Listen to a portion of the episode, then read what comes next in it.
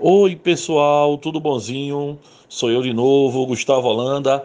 Tudo bom? Olha, hoje eu estou trazendo uma pílula bem legal. Eu vou falar sobre o carbono. O carbono é um elemento da família 14, que a gente também chama de família 4A da tabela periódica. Ele está no segundo período. O carbono é tão importante que tem uma química só para ele: química orgânica. Química orgânica é a química que estuda os compostos do carbono. Mas eu não vou falar disso hoje. Eu vou falar de outra coisa. Eu vou falar da alotropia. Alotropia é um fenômeno em que o elemento forma mais de uma substância simples diferente. E o carbono nisso, ah, o carbono nisso, ele é muito eficiente. O carbono, pessoal, ele tanto forma o diamante como forma o grafite ou a grafite. Então, o seu lápis aí de grafite, ele é carbono. O anel que tem lá dentro, aquele, aquele diamantezinho belíssimo, também é carbono. Então, ah, Gustavo, vou transformar então todo o meu lápis grafite em um anel de diamante. Pessoal, até pode, tá? Mas você vai ter que ter um fenômenozinho bem difícil, compressão, temperatura, catalisador e o pior, o diamante que você produzir não vai ter o brilho, não vai ter o quilate. Quilate no diamante é o brilho, é a beleza. Então não vai valer, ele vai ser um diamante sintético.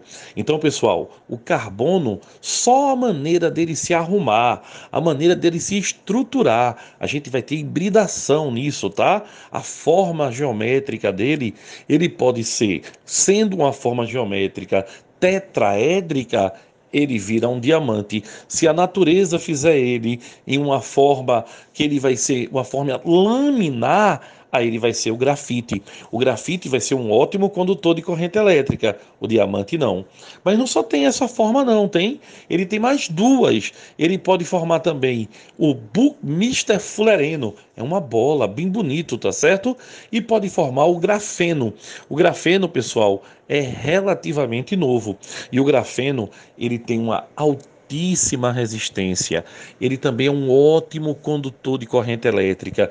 Então ele está sendo usado em circuitos, ele está sendo usado muito na indústria, tá? Depois eu vou fazer um falando só do grafeno para você.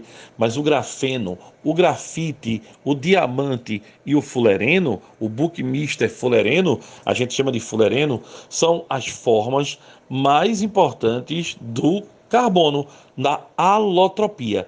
O grafeno, pessoal, ele merece ser lembrado porque ele é o material mais fino do mundo, tá? Ele consiste em uma camada bidimensional. Cuidado com isso, tá? Ele tem uma camada bidimensional de átomos de carbono, organizado nas estruturas hexagonais. Para você ter uma ideia, a altura dele equivale a um átomo, a um único átomo. Esse material, o grafeno, pode ser produzido por meio da extração de camadas superficiais da grafite. É como se eu pegasse a grafite, que são várias lâminas, tirasse uma e vou ter o grafeno. Lembre-se que ele é um mineral abundante na Terra, tá? E é uma das formas alotrópicas do carbono. Pessoal, é importantíssimo que a gente lembre das formas alotrópicas do carbono, tá certo? Não esqueça, grafite, diamante, grafeno e fulereno. Então, pessoal, beijão e até a próxima.